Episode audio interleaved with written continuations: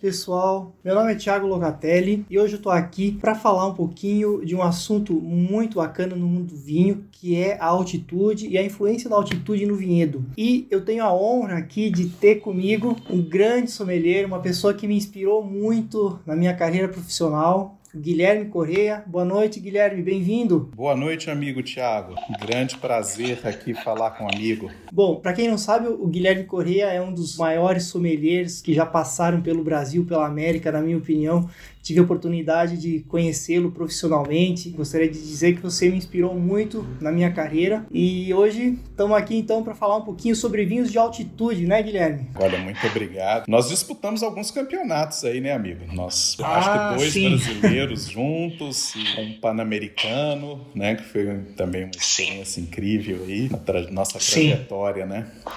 E a gente sempre aprende muito na indústria, né? Uns com os outros, né? É um métier Sim. que exige realmente muito essa, esse trabalho colaborativo, né? Exatamente. Bom, hoje nós vamos falar então sobre vinhos de altitude. Vamos, vamos a isso. Estou muito animado. Bom, inclusive, bom pontuar que uma das maiores escritoras de vinho do mundo, a Jancis Robinson, é, eu sou um grande admirador, eu acredito que o Guilherme também, ela não é muito adepta ao termo altitude, né, Guilherme? Ela prefere o termo elevação. É. é porque existe uma diferença técnica entre os dois. Isso. É, exatamente. São, são conceitos, assim, é, um pouco diferentes, mas na prática, para os vinhedos, que a gente vai falar do mundo do vinho, né? É, os dois conceitos uh, coincidem, porque tanto, uh, vamos dizer que a altura das videiras num contexto macro, assim, né, de altitude de um vinhedo, é muito pequena, né? Estamos falando de alguns poucos metros, né? Então, normalmente, a altitude, quando a gente fala altitude, a gente está praticamente falando em elevação. Elevação é aquela distância entre um ponto na superfície da Terra e o nível MSL, que é o nível médio do mar. Então, sempre que a gente vê aqui na nossa conversa hoje, que não é tão assim técnica, né, um pouco mais descontraída, claro. falar em altitude, é, entende-se também elevação. Em inglês tem essa distinção muito realmente marcada. Elevation. Exatamente. Né? É. Elevation. Acho que seria... tá na moda agora, né? Falar em altitude, todo mundo assim, é, eu acho que é um assunto da moda no mundo do vinho, falar vinhos de altitude, usar isso no marketing, né? E, e, eu acho que também, é, em relação a tudo que está acontecendo, aquecimento global, é, como uma forma de evitar os efeitos danosos né, do, do, aquecimento global no estilo dos vinhos. E eu acho que também até Exatamente. nessa nova estética do gosto que as pessoas querem cada vez mais vinhos com frescor, com elegância. Então acho que é uma corrida para altitude nesse sentido, né? Vamos falar então um pouquinho, Thiago, aí dos, dos, efeitos, né? Da, quais que são os efeitos da altitude no vinho? Vamos falar um pouquinho aí disso para Sim, muito bem colocado. Você falou do estilo do vinho e da mudança do gosto, né? É. Então, é uma série de fatores que hoje fazem com que a altitude esteja na moda. Bom, qual é o efeito ou os efeitos do vinho é, no vinho que a altitude traz? Eu acho, bom, primeiro falando do terroir, do meio onde você cultiva a uva, eu acho que o mais, uh, o efeito mais notado talvez seja exatamente a temperatura, né, Guilherme?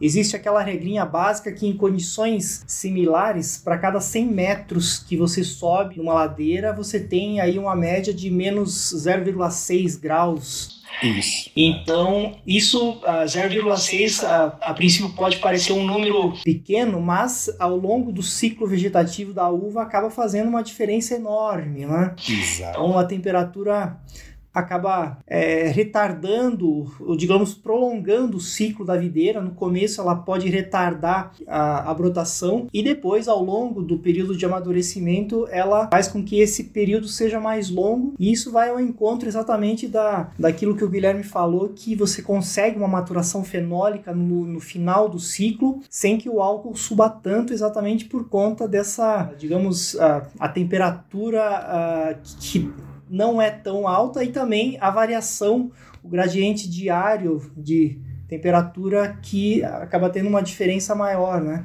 Eu acho que esse segundo ponto aí é muito, muito importante. Então, logicamente, quanto mais alto, mais frio, o Thiago colocou muito bem, explicou muito bem. E depois eu acho que esse ponto do gradiente térmico, né, ou variação entre o dia e a noite, ele é fundamental para a gente entender o que, que acontece nos vinhos de altitude. É, porque mais para cima também nós temos mais luz solar. Esse talvez seria o terceiro ponto aí da altitude, né? E a luz, como a atmosfera é mais rarefeita com a altitude, então há, um, há menos uh, filtragem dos raios solares, né? E da radiação ultravioleta. Se a gente voltar lá nos nossos cadernos de biologia, lembrar do que, é a fotossíntese, né? Que as, as plantas usam água e gás carbônico, né? E a energia solar para transformar isso em reserva de carboidratos, né? Então, assim, é fundamental para a vida, para o crescimento da planta. Então, assim, nessas altitudes maiores, com uma radiação ultravioleta mais intensa, isso significa mais amadurecimento. Só que esse, essa altitude também traz esse segundo fator que o Tiago mencionou, que é do gradiente. Então, não há uma corrida é, desenfreada para o amadurecimento em vinhedos mais altos, justamente porque as noites são frias. Então, nós vamos falar hoje aqui, eu já estou até aqui a bebericar um vinho de altitude, não resistir. então, na região de Salta, isso pode chegar a 25 graus entre o dia e a noite. Então, um dia Sim. quente, né? Que há toda essa questão da fotossíntese, dos raios solares mais intensos, né? Nessa atmosfera mais rarefeita. Mas as noites frias retardam a quebra dos ácidos orgânicos, então principalmente do ácido málico, o vinho retém mais a sua o seu frescor e depois também retarda também essa, esse somatório de açúcar na, na uva, né, para gerar vinhos muito alcoólicos. E eu acho que também assim a luz solar tem, eu acho, um outro fator muito importante aí, né, Tiago? Mas no solar também a gente tem mais síntese de polifenóis, né? Exatamente. Também é outro fator que influencia muito, porque basicamente os polifenóis a uva produz como uma forma de defesa, digamos assim. Então, alguns, em, em, alguns meios, alguns, em algumas circunstâncias, ela aumenta a produção de polifenóis e uma delas é exatamente essa maior exposição aos raios ultravioletas. É.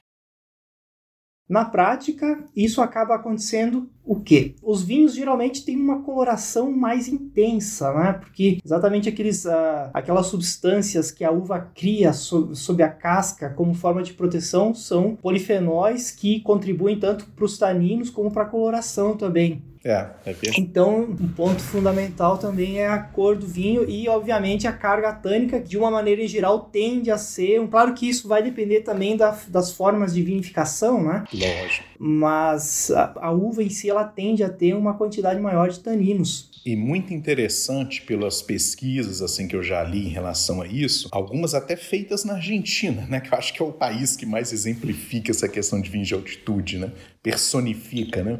Então, muito interessante é que apesar de ter mais polifenóis com altitude, os polifenóis formam cadeias maiores. A gente chama de polifenóis poliméricos, né, feitos de polímeros, várias moléculas que são menos adstringentes, menos agressivos. Então, ao contrário uh, dos polifenóis for formados em, altitudes mais baixas, em cotas mais baixas, que são mais monoméricos, que são mais reativos e mais adstringentes e agressivos. Então, em cima, você tem mais taninos, mais polifenóis, mais cor, essa casca mais grossa, as uvas menores, mais concentradas, só que são taninos muito aveludados, que não roubam tanto a, a capacidade de lubrificação da saliva. Isso acontece muito no Malbec argentino, né? Os Malbecs lá de cima tem muitos taninos, mas você põe na boca é aquela, aquela maciez, né? Típica da, da Argentina. O que mais que tem lá em cima, Thiago? Assim, vamos, nós já falamos aí da mais luz solar, né? Já falamos de mais um, temperatura mais baixa, mais gradiente térmico. Bom, geralmente os vinhedos de altitude, uh, eles costumam estar em costas e isso também influencia, a, além da, desse meio da temperatura, da luz, no solo, né, Guilherme? Porque geralmente nas encostas, so, no topo das encostas, onde está a maior elevação, o solo costuma ser mais raso por conta da erosão. E um solo mais raso significa, em termos gerais, menos nutrientes para as videiras. Por exemplo, eh, em termos gerais, não dá para para generalizar, mas um solo, digamos, do vale, ele vai ter um índice um pouco maior de argila. argila é a, é a molécula menor do solo, é a menor partícula e a água costuma levar com uma maior facilidade. Então a argila costuma se, se acumular mais uh, no digamos, no fundo do vale, enquanto que no alto ficam mais pedras, mais areia, então são solos naturalmente mais pobres, com uma boa drenagem, que dependendo da composição pode até ser um problema por conta da falta de do excesso de drenagem em climas mais secos precisa de irrigação, como é o caso do Chile e da Argentina, em grande parte. Então o solo também acaba sendo, digamos, um fator a ser considerado em vinhos de altitude. É. Então, solo é muito bom isso. Né? então solos mais pobres, acho que mais perto da rocha mãe também. Então, isso que o Thiago Exatamente. disse muito bem, a questão da granulometria do solo, né? Então, são solos que mais drenam melhor, menos férteis, porque tem menos acumulação de matéria orgânica, né? Então, bom, mais um ponto positivo aí para a altitude, né? Eu acho que talvez o. Não é o último, mas assim, dentro desses principais que nós selecionamos, acho que são os ventos, né? Acho que os ventos é, Sim. É, têm um efeito importante né, na altitude. Muito importante.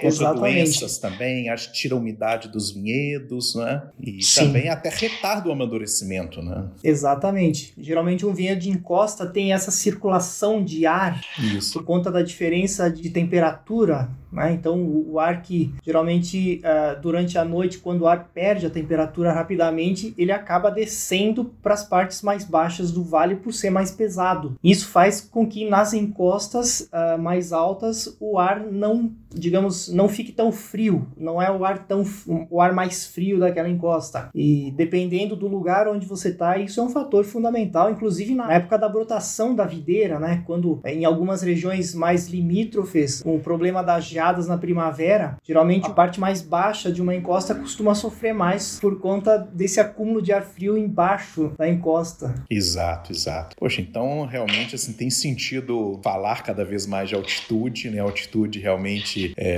fixando as outras variáveis, né? Ela normalmente ela traz muitos benesses para o vinho, né?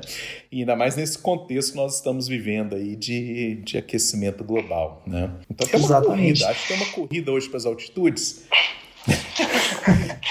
e agora, Guilherme, tem coisa ruim na altitude? Tem fatores que dificultam?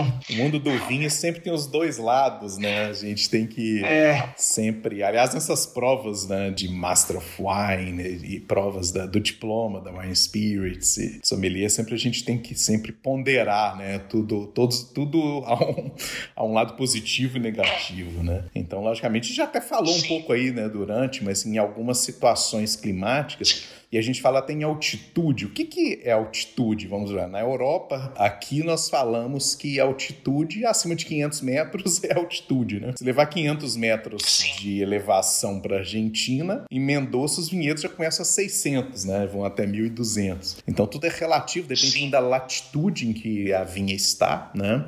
E em altitude em excesso simplesmente pode né, comprometer completamente o amadurecimento das uvas, né? Pode ter também uma cobertura de nuvens e impedir a, a né, o amadurecimento, a fotossíntese. Então, há uma série de. Tudo tem que ser considerado dentro de um terroir específico, né, de várias variáveis. Porque a gente falou desses aspectos importantes, fixando as outras variáveis, né? Exatamente. Muito bem colocado essa questão. Em algumas regiões, quanto mais alto você tende a ter mais uh, nuvens, uh, mais uh, incidência de névoa, umidade, e isso dependendo do contexto realmente é um ponto negativo. E quanto ao acesso, imaginem só, eh, me veio em mente agora a viagem que eu fiz para Colomé, que foi, eu acho que meados da década de 2000. Para chegar lá é uma, é uma epopeia. Então.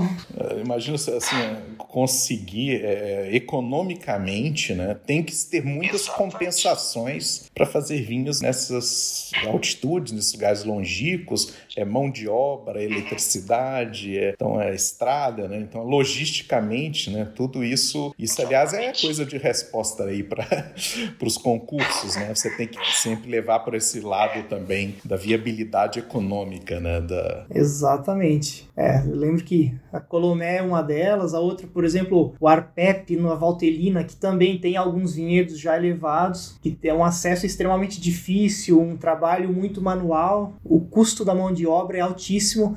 Então, de uma maneira em geral, o custo de se produzir numa altitude mais elevada realmente é mais alto por conta disso, é a mão de obra. Você não tem, às vezes, possibilidade de mecanização. Hoje em dia, a mecanização está cada vez mais presente na agricultura e na viticultura não é diferente. E isso traz uma série de benefícios, querendo ou não. Consegue produzir vinhos em grande escala com uma eficiência maior. É claro que a gente sempre tem aquele lado romântico do vinho, daquela coisa artesanal, mas o que faz ter vinhos muito bem feitos hoje em dia, como nunca talvez, e por um preço acessível, boa parte por conta disso, né? Coisa então, Guilherme, você falou um pouquinho da, da altitude aí na Europa, né? O que, que seria altitude na Europa? O que que, como, como é que os, os europeus, os produtores, estão lidando com essa coisa de busca de altitude e a adequação a, digamos, a, ao aquecimento global, enfim, a essas mudanças? Aqui é uma loucura corrida para as colinas e para as montanhas, sempre que possível, né? Algumas regiões como Bordeaux isso é impossível, né?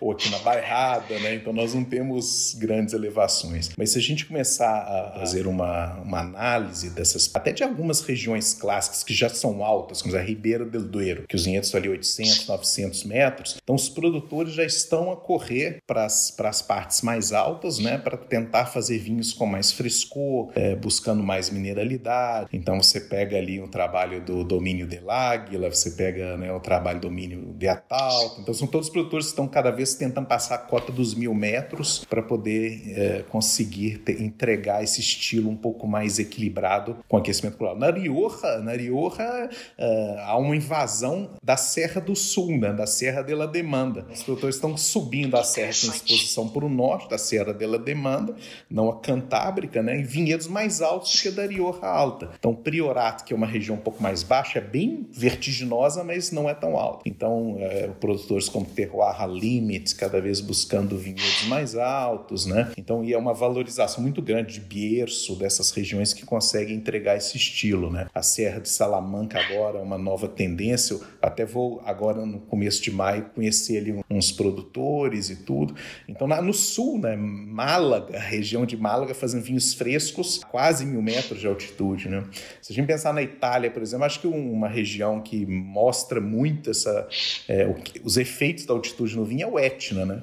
Porque o Etna está lá na Sicília. Aquilo ali é paralelo 37, que correndo aquela latitude para Portugal, bateria ali em Faro, no extremo sul, no Algarve, né? Então é uma região, uma região de, de clima bastante um mediterrâneo quente, assim, né? E no Etna, a mil metros, o Etna vai a 3.300 metros, né? O vulcão.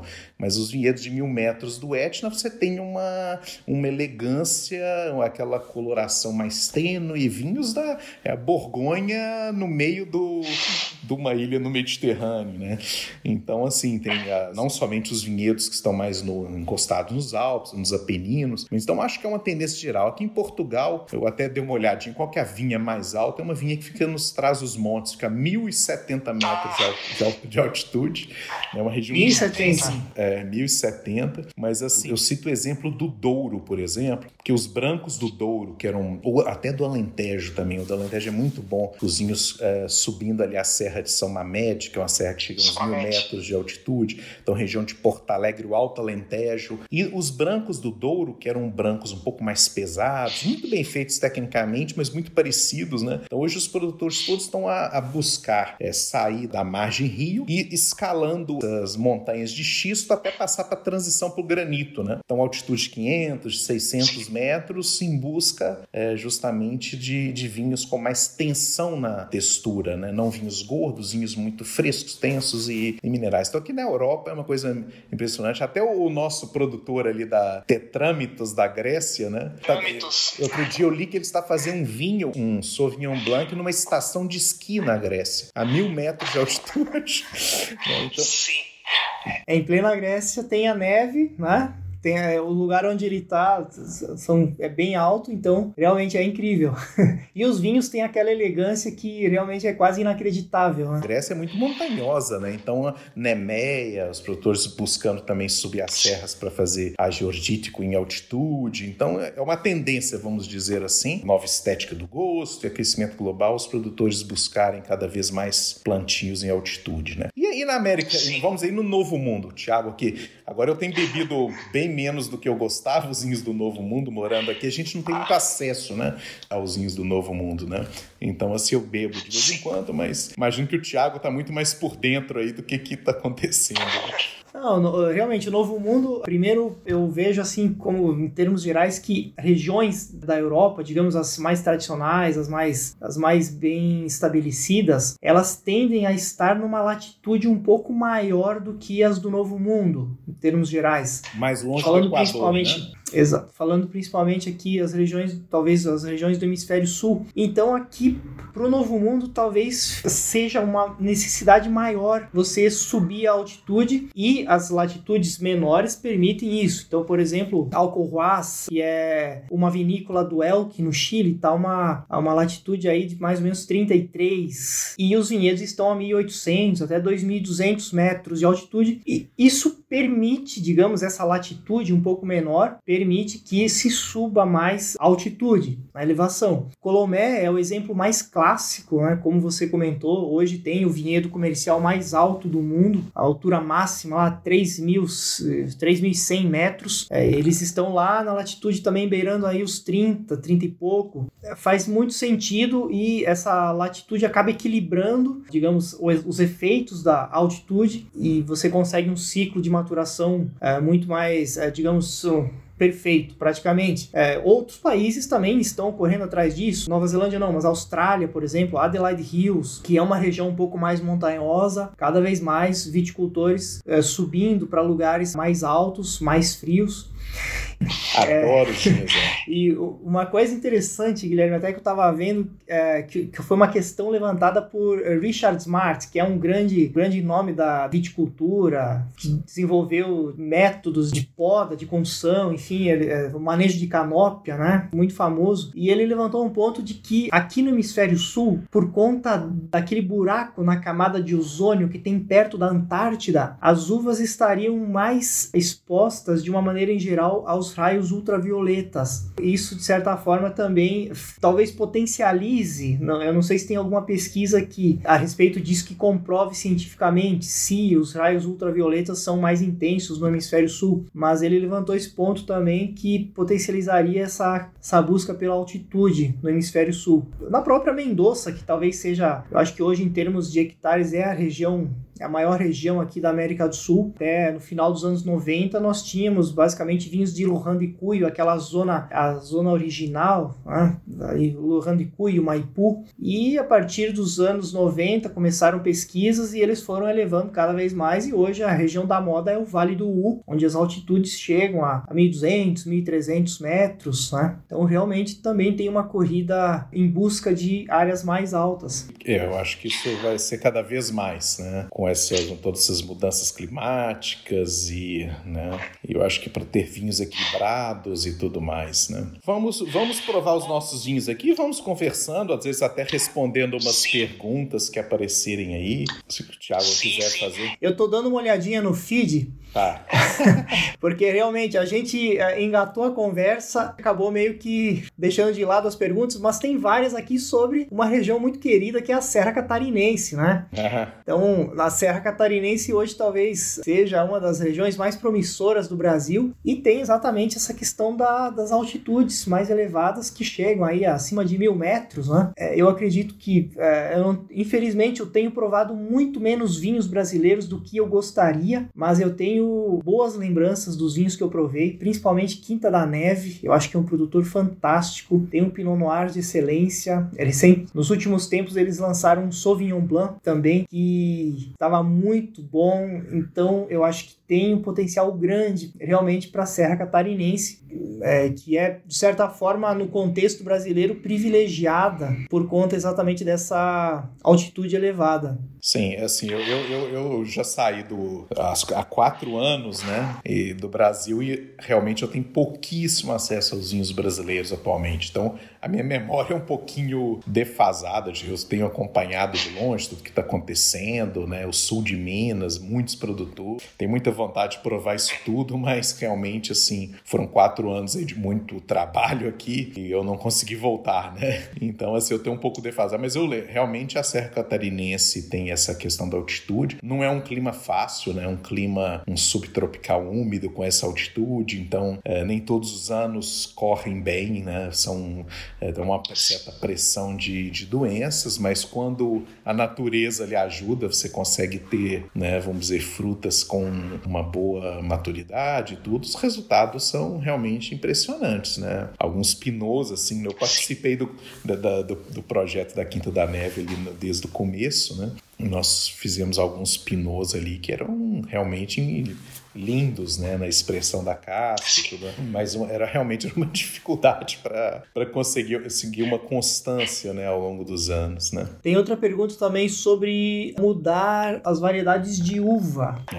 Se existe essa tendência de maneira geral por conta do aquecimento global. Bom, depois que a gente viu que Bordeaux autorizou Toriga Nacional e Alvarinho, né, nos últimos tempos aí, logo Bordeaux, que é o digamos, é, é um dos mais grandes aristocrática da... e, e formal. Né? Então, realmente, é, eu acredito que exista essa mudança. Uma coisa que evoluiu muito nos anos 80 até hoje é o tal do manejo de canópia, né? o canopy management, que hoje você consegue, de certa forma, retardar um pouco o amadurecimento da uva através da maneira como você pode, como você conduz ela ao longo do ciclo. Mas a questão de mudar cultivares, o que, que você acha, Guilherme? Eu acredito é que muito no, complexo. No, no, no novo tem... mundo não tem isso, né? Mas no velho mundo, você que está aí, o que, que você acha? tirando Bordeaux? É muito engessada nessa questão pelas, pelas legislações, pelas denominações de origem protegida. Então, isso passa por um longo processo para que seja uma uva, uma casta nova aprovada. Né? Bastante, não tem esse, essa experimentação que tem no Novo Mundo, essa certa liberdade. Né? Então, tudo aqui é visto como muito no longo prazo, mas o exemplo de Bordeaux é incrível. Né? E isso mostra que é uma grande preocupação. Eu acho que o aquecimento global, para algumas regiões que tinham uma certa dificuldade ou estavam em climas marginais de amadurecimento, até o momento foi muito positivo. Você tá aqui o Piemonte, que não tem uma, uma safra ruim já há décadas, né? Piemonte tinha duas safras boas por década, né? E agora, de repente, acho que desde 92 que não tem um ano ruim, né? Então, isso mostra o efeito positivo do aquecimento global. No Piemonte, na Champagne, né? Champagne, as uvas davam 7 graus de álcool, né? Tinham que ser chaptalizadas para depois ainda receber o álcool extra da segunda fermentação. Então, hoje a Champagne trabalha, a região da Champagne trabalha com uvas maduras, com uma grande acidez, é a característica da região, mas mudou para bem o aquecimento global na Champagne. Mas o CIVC está muito preocupado porque se continuar nessa taxa de crescimento né, de meio grau a cada não sei quantos, eu li isso recentemente, mas se continuar esse, crescimento de temperatura, eles vão ter que repensar em castas na Champagne campaign A Borgonha é outra região que se beneficiou muito com o aquecimento global, também até o momento. Né? Então, mas de um modo geral, todas as regiões que já eram regiões, vamos dizer, quentes, com amadurecimento, essas regiões têm sofrido muito. Então, a altitude é uma das formas de mitigar esses efeitos. Né? Esse realmente, a troca de casta é uma situação que envolve uma série de, de aspectos legais e tudo mais. Demora até a casta vingar, até testar, até ver o resultado, né? E depois já tem que plantar Sim. outra. ah, realmente, é.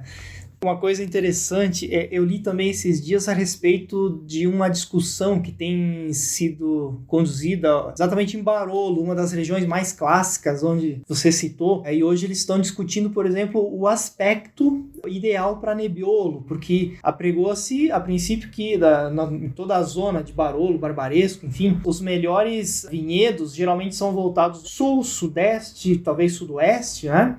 Esse aspecto virado para o Equador e a uma determinada altitude Hoje a discussão vai, digamos, para essa ideia de talvez uh, exposições mais frias, né? Sim, voltados para o norte, por exemplo, vinhedos para longe do Equador. Há muito isso agora no Douro aqui no Douro. Plantios para o norte agora é o novo must, né? Uma nova tá? Porque realmente assim, o, o, efeito é brutal. Numa região quente como o Douro, né? Com o efeito do xisto, que é um solo quente, né? mais uh, o rio perto e, tu, e, tudo. Então, assim, as quintas de produção de vinhos de mesa, né? Para o vinho fortificado, ótimo, né?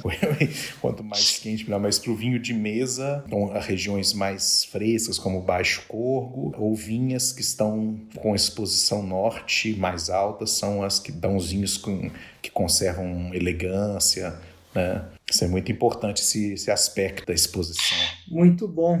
bom, Guilherme, me conta aí, você falou sobre o vinho que você está tomando, o que, que você... O que, que você tem aí? O que, que você está bebericando? Eu consegui achar aqui em Portugal para comprar esse Colomé que eu adoro, sempre gostei muito desse vinho, que é o Colomé, o Malbec State 2017. E tô aqui apreciando esse vinho. Tinha um tempinho que eu não tomava um Malbec, uns bons, talvez até mais de um ano que eu não provava um Malbec. Tô, assim, adorando aqui provar de novo. E é um vinho, assim, que me toca muito o coração, porque como sommelier e também escrevendo sobre vinhos, né? Desde que eu cheguei em Portugal, que eu trabalho para o maior grupo de comunicação de vinhos aqui do país, que é o grupo Essência do Vinho. São proprietários da revista de vinhos, que é um título que já tem 30 anos, e agora recentemente eles compraram a Gula no Brasil também, que já é uma revista que nós amamos, né? Ensinou muita gente a comer e beber no, no Brasil, também faz parte desse grupo. Eu também trabalho com eles em outro projeto de venda de vinhos online, que se chama Online, que é em parceria com o grupo Fladgate que são os donos da Taylor e da Fonseca. Então, assim, como profissional do vinho, sommelier, escrevendo sobre vinhos, eu tive a oportunidade na minha vida de viajar muito, de conhecer muitos vinhedos, né? E sempre me perguntar, ah, então fala aí quais os vinhedos, assim, que você mais ficou, assim, louco com, a, com, com todo o contexto, né? E certamente um deles foi a minha viagem para Colomé, em Sal. É mágico, é uma coisa do outro mundo, você saber a história daquilo, né? Porque o Donald Hess é um milionário suíço, ele faz, ele tem o projeto dele na Califórnia, né? A sede é na Suíça, mas o projeto Hess Collect. Ele é um colecionador de arte e viajava o mundo inteiro e comprou uma vinícola muito tradicional na, na Austrália, que é a Peter Lehman, depois a Glencarlo na África do Sul. Então ele queria fazer vinho nos quatro principais continentes do Novo Mundo. Quando ele foi procurar uma vinha para comprar na América do Sul, ele olhou muitas vinhas no Chile, na Argentina, em Mendoza, e um amigo levou a conhecer, ah, vamos ali em Salta, ali para cima, que tem umas coisas muito interessantes. Aí, oh, Salta, mas tão longe, né, sem uma, sem nenhum prestígio e tudo mais. Quando ele chegou ali com a esposa, ele ficou fascinado. Ele descobriu, não sei, ele comprou uma área gigantesca do tamanho de um país ali no meio da, da Cordilheira dos Andes, e aquilo virou a segunda casa dele e da esposa. Eles simplesmente transformaram, era uma bodega antiga de de 1831, que é a mais antiga em funcionamento na Argentina, né, tem esse recorde.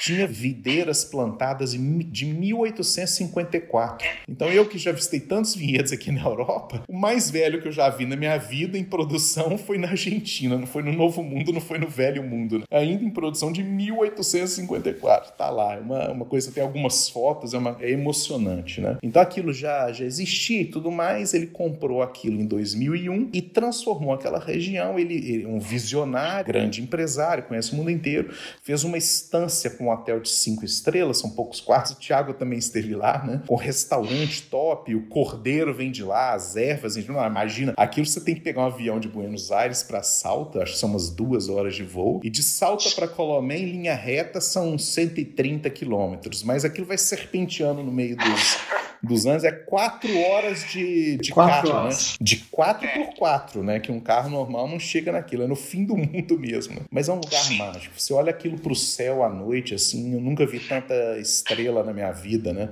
Parece que a Via Láctea faz até barulho, assim, no céu. É um negócio mágico, você sente uma energia única. E ali tem os vinhedos mais altos do mundo. A região de Calchaquia tem os vinhedos mais altos. Começa a 2.300, onde está a estância Colomé. E eles têm o recorde mundial em produção de vinhos que é esse de 3.111, se eu não me engano, que é a altura máxima. Né? Então eles têm torrentês de videiras velhas e tudo mais. E a coisa é tão bonita que eles sustentam a comunidade de indígena que existe ali e construíram escola para ele, ambulatório e tudo mais. Então eu participei ali, calhou no dia que eu estava lá, tinha uma festa local assim do Zin e, e assim foi, foi emocionante, né? O carinho, o amor que eles tinham com a família, com aquele projeto, né? Então tudo é biodinâmico, aquelas pessoas fazem parte do ecossistema, né? Eles usam vários preceitos da biodinâmica e um enólogo francês que está lá, o Thibaut, Delmotte chegou naquele lugar, se apaixonou por aquilo, né?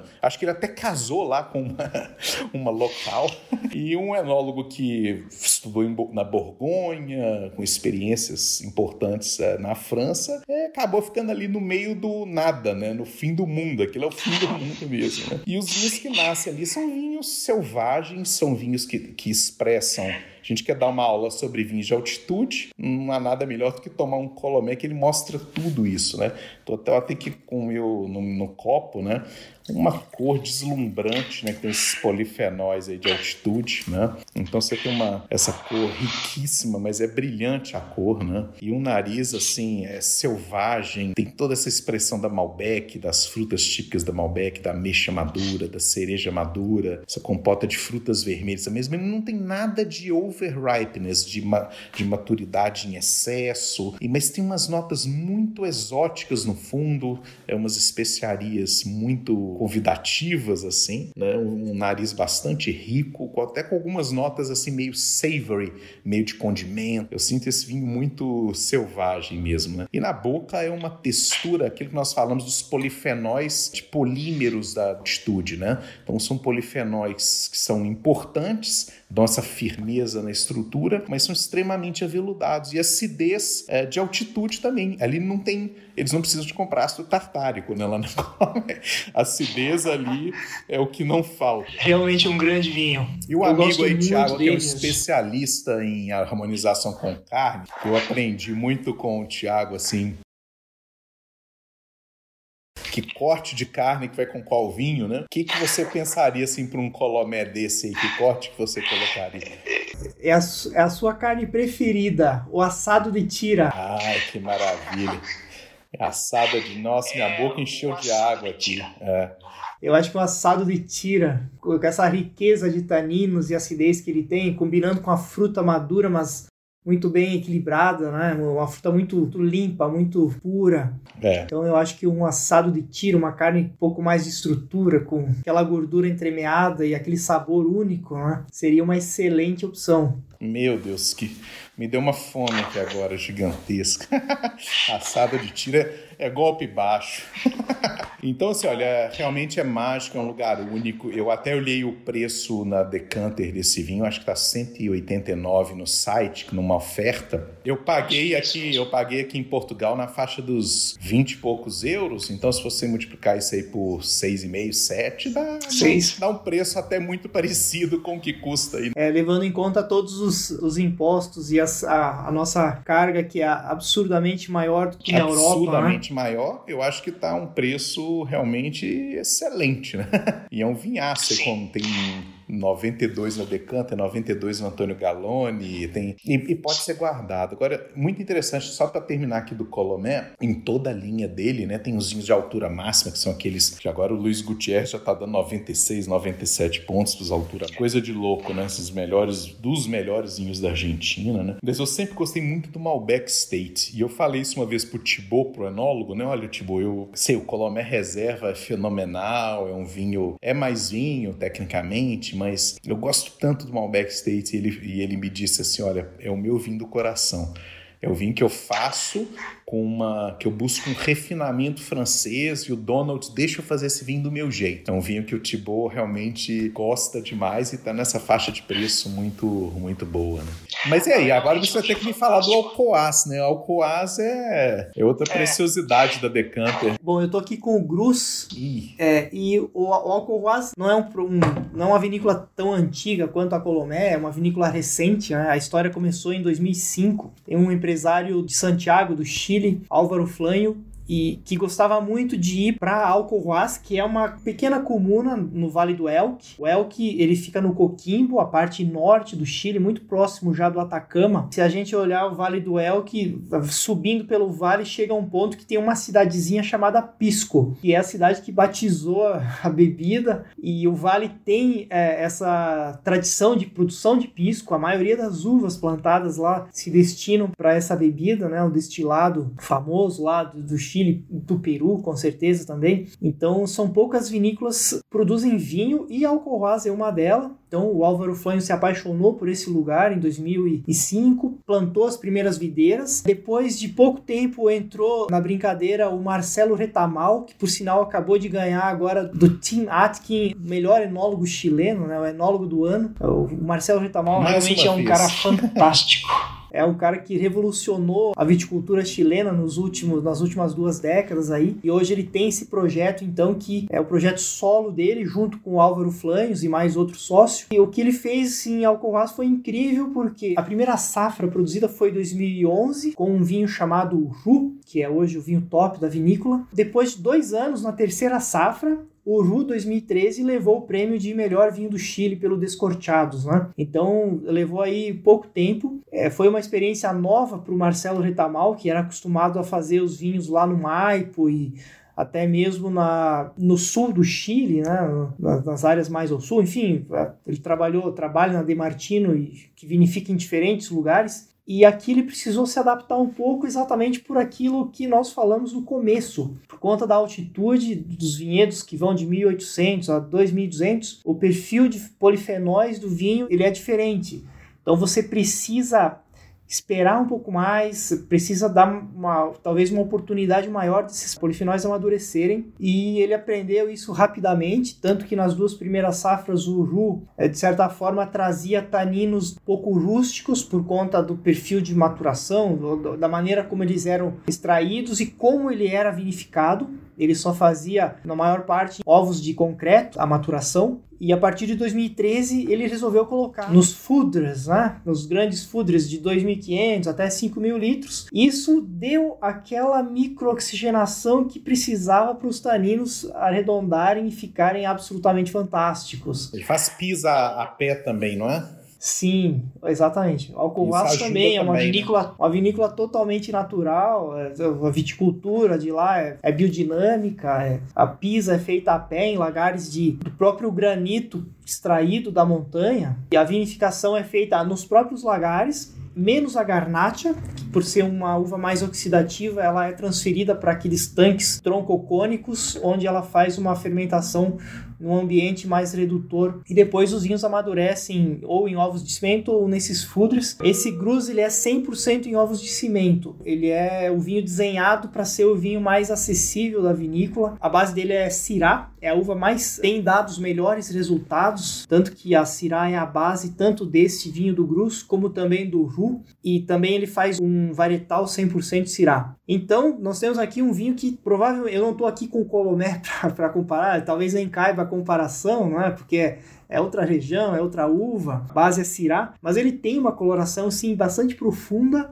É um rubi muito intenso, quase retinto, e ao mesmo tempo ele mantém aquele brilho, né, que indica um vinho de uma boa acidez. E a gente sabe que o retamal ele é viciado em acidez, ele gosta de manter o frescor dos vinhos, então a gente pode esperar um vinho mais um grande frescor na boca. E no nariz tem aquela coisa de a gente percebe a cirá com aquela fruta negra, talvez uma mora, uma pimenta, o lado floral aqui já não está tão presente porque ele é um 2016, então é, de certa forma ele já perdeu esse o lado floral e tá mais para fruta preta, para especiaria, toque de pimenta. Ele não tem nada de carvalho, então é tudo que tem aqui é da própria fruta. Ele é complementado com um pouco de garnacha, um pouco de petit verdot, basicamente. Vinho vertical, né? Exatamente. Ele gosta dos vinhos verticais, Marcelo. Uhum. E aqui é um vinho que é a cara dele. Aquele tanino muito sedoso, que não é tão macio, mas é perfeitamente maduro. Aquela acidez vibrante, traz muito saliva, o álcool muito bem equilibrado, muito bem colocado. É um vinho que não é tão redondo,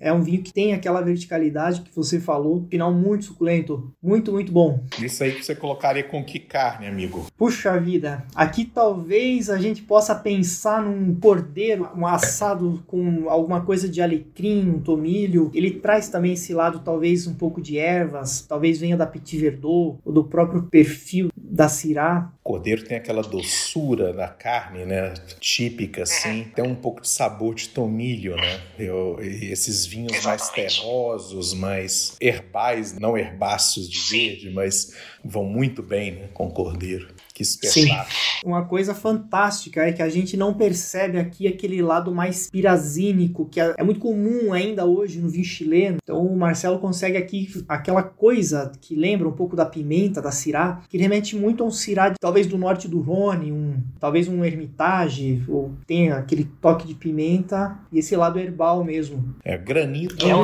granito é um dos melhores solos do mundo, né? Aqui no, no Colomé os solos são mais aluviais, ali tem os rios que descem naquela desfragmentação de todas aquelas montanhas e os Andes em volta, né? Tem, e também coluviais, né? Aqueles pedras bem pontiagudas, arenosos. Na, no altura máxima, aquele vinhedo mais alto, tem, tem um pouco de rocha vulcânica também. E aí no Alcoaz é granito, né? Granito é um dos, um dos melhores solos do mundo e o livro, dos melhores livros que eu li esse ano foi do Pedro Parra, que é esse mestre do terroir chileno ele fala muito do Marcelo Retamal, né? Ele é muito amigo do Marcelo e eles descobriram muitas coisas juntas, né? Então, assim, o Pedro fala muito do granito. Ele fala, são os dois solos preferidos dele, calcário e granito, né? E o granito, ele fala que tem uma frase muito interessante que o granito tem quartzo, quartzo é energia, solo de composição granítica, a degradação disso geram solos que têm porosidade, ar, né? Então, consequentemente, uma boa hidrologia, vida uh, no solo eh, raízes saudáveis, raízes profundas e que comem a comida top lá no fundo, né? Não Sim. o McDonald's da superfície, né?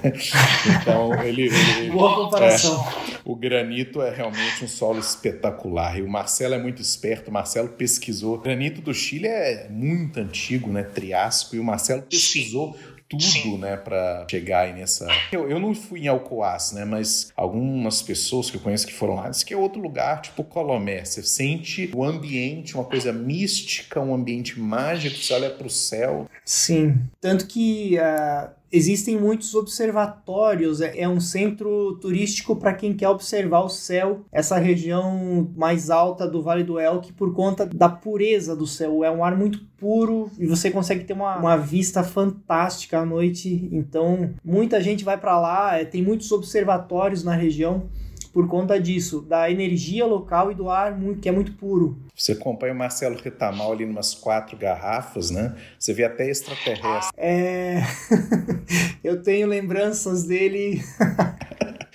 Mas é, olha, para mim ele é um dos melhores enólogos do mundo. Uma inteligência, uma humildade, uma simplicidade. Tanto que vou apresentar um vinho lá no Palmal 67 em Londres, ele vai de calça jeans e, e aquela blusa polo dele, né? De tênis. Ele é uma figuraça, assim, e é de uma inteligência e de uma sensibilidade, né? Os vinhos dele. Exatamente. São... E ele viaja o mundo, né? Ele viajou melhores produtores uh, de cada região, ele vai, visita muita pesquisa, né? Então o Alcoaz, ele tem uma paixão com isso aí, eh, ele acha que tá, tá aí uma, uma preciosidade do novo mundo, né? Não somente do Chile, né? Eu com certeza. Tenho uma excelente memória desses vinhos. Sim, são fantásticos. Bom, e quando voltar ao Brasil, espero que breve. Sim. vamos, prov vamos provar todos eles. Vamos. É, bom, Guilherme, estou muito grato mais uma vez. Foi um prazer enorme falar contigo. Um grande grande bate-papo. Espero que você tenha gostado também. Esperamos reproduzir isso no futuro, né? Quem sabe a Não, gente possa fazer outras. Espero que seja a primeira de, de, muitas, né? Eu, eu tenho. Bom, além de todo o carinho que eu tenho e admiração que eu tenho por, pelo Tiago, um dos grandes profissionais, me, acabou me substituindo, né, Tiago? Assim, eu fiquei durante 15 anos eu, eu trabalhei para Decanter. Eu acho que eu não, eu não te substituí. Eu acabei ocupando um espaço, mas você é insubstituível. Eu não, tenho... Ainda hoje eu, eu me sinto como que entrando na Decanter, porque é muita coisa, né? Eu ainda estou, eu me vejo começando na Decanter. É uma empresa fabulosa, eu trabalhei 15 anos na empresa que é uma tem uma admiração profunda pela família Herman né? Uh, nossa, assim, trabalhar perto do seu Adolar e do Edson são pessoas espetaculares na educação, na humildade. Viajar com eles nem se fala. Eu tenho uma saudade gigantesca de viajar com, com o seu Adolar e Edson para conhecer vinhos. A energia do seu Adolar é uma coisa impressionante. É uma lição. Exatamente. Então, assim, é uma, essa, essa, empresa acabou virando uma família para mim, né? porque depois uh, fiquei amigo de todos os distribuidores, os vendedores os colaboradores, né? E mantenho amizade com a maior parte deles até hoje, a gente sempre se fala. Então, assim, é, faz parte da minha história e meu coração continua sempre aí com vocês, né? Muito bom, realmente, uma empresa fantástica, além de grandes profissionais aqui eu conheci grandes seres humanos, que é uma coisa que você não consegue encontrar. Um grande profissional até você consegue fazer, mas uma grande pessoa realmente é é algo é algo único. E eu encontrei muitos aqui na, na Decanter, realmente é uma, é uma, é uma empresa, empresa abençoada. abençoada. É mesmo. Ah, desculpa, Guilherme, realmente só apareceu aqui uma pergunta rapidinho no final sobre a constelação no rótulo do Grus. E realmente tem uma constelação aqui, o rótulo homenageia a constelação de Grous, que é uma constelação, é uma constelação que é visível do céu de Alcohuas. Então daí vem o, o, nome do rótulo. Ali tem toda uma simbologia, né? Os nomes. O Ru, por exemplo, que é o vinho top, ele simboliza um portal entre o mundo físico e o mundo espiritual, na língua local, na língua indígena local. Também uma vinícola muito arraigada ali ao meio onde, onde ela está. Realmente é um projeto único. Espetacular. Mais alguma perguntinha? Acho que tem muitas aí, mas não dá para responder. Eu tentei acompanhar, gente, mas desculpem mesmo se passou alguma coisa. E gostaria de agradecer a todos, realmente espero que tenham gostado. Muito obrigado mesmo por acompanharem a gente e esperamos vê-los na próxima. É, Guilherme, muito obrigado de coração mesmo pela sua disponibilidade. A gente sabe que é difícil agora em Portugal, aí já tá dando meia-noite, né? Pelos meus cálculos. Muito obrigado mesmo pela sua disposição e espero vê-lo em breve. Já ficamos aí na expectativa da próxima. Valeu. Obrigado Um grande mesmo. abraço. Boa noite. Um abraço. Grande abraço. Obrigado.